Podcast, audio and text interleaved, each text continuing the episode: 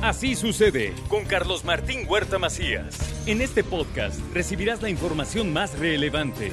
Un servicio de Asir Noticias. Mi querido doctor Asia, ¿me escucha? Fuerte y claro, don Carlos Martín. Eso. Oiga, doctor, una pregunta antes de que entre a su tema, porque me, siempre usted tiene un tema a desarrollar, pero pregunto, ¿cómo ve que ya se colocó la primera piedra del el área de oncología y de cardiología del niño poblano?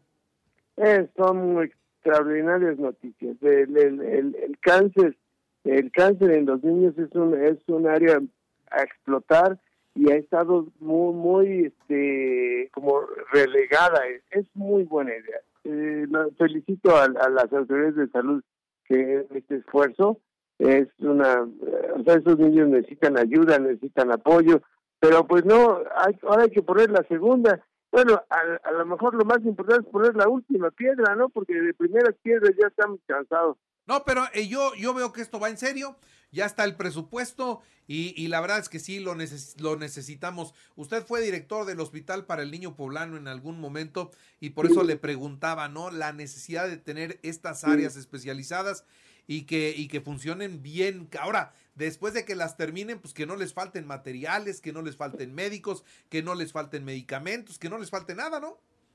Sí, la medicina cada vez es más cara, es más eficiente, claro, el, cáncer en los niños definitivamente ya no, no es una enfermedad mortal. Me creerías que más del 80% de los niños con cáncer se curan en la infancia, entonces no es una condena de muerte, es un camino difícil, es un camino caro, es un camino que requiere tecnología, que requiere personas muy calificadas, que requiere el apoyo de la familia, de la sociedad, pero es un camino que muchas veces culmina con el éxito y vemos niños que, que, tienen, que tienen a su vez hijos y tuvieron cáncer de pequeños y eso nos llena de mucha satisfacción a que los tratamos de pequeños. Muy bien, pues ahora sí lo dejo, doctor, ¿qué trae? Pues mira, recientemente se celebró el Día Mundial de la Lucha contra la Depresión, te vas a acordar, hace unas dos semanas. Y pues quiero, quiero recordar que todas las personas se pueden sentir tristes en algún momento, pero definitivamente ese sentimiento desaparece rápido y eso no es la depresión. La depresión de veras se llama depresión clínica, es diferente. Es una enfermedad que la padecen una de cada seis personas. Una de cada seis personas, ¿das cuenta? Y puede afectar a cualquier persona, a cualquier edad, y afecta seriamente su calidad de vida.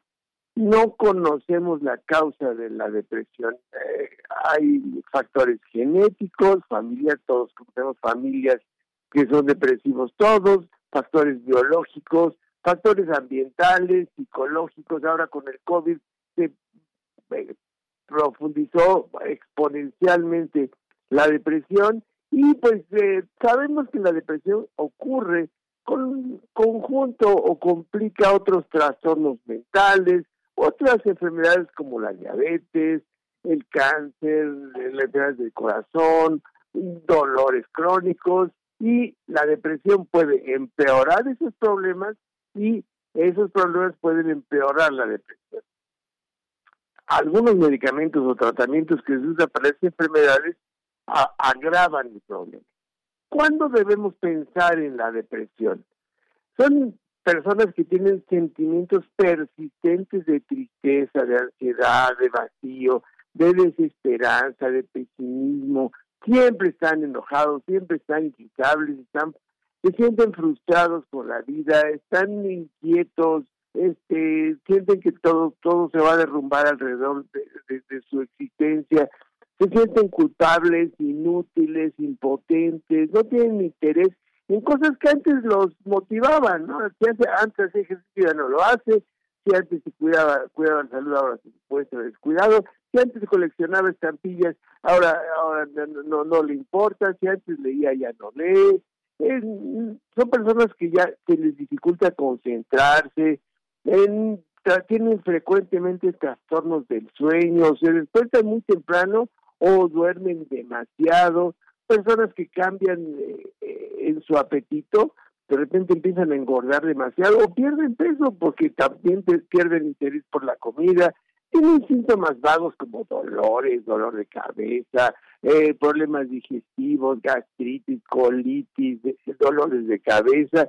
Y el más, más, más importante es eh, la, complicación más seria de la, de la depresión es el, los intentos de suicidio o pensamientos de, daño, de, daño propio. Los niños también pueden tener eh, depresión y son niños que se muestran muy ansiosos, muy malhumorados, tienen trastornos, problemas en rendimiento escolar, fingen estar enfermos, se niegan a ir a la escuela, eh, este, se, aferran a los padres, eh, están demasiado preocupados con que ellos falten, y pues la depresión se diagnostica eh, cuando hay, por definición, más de cinco síntomas de la enfermedad todos los días, casi todo el día, por lo menos durante dos semanas.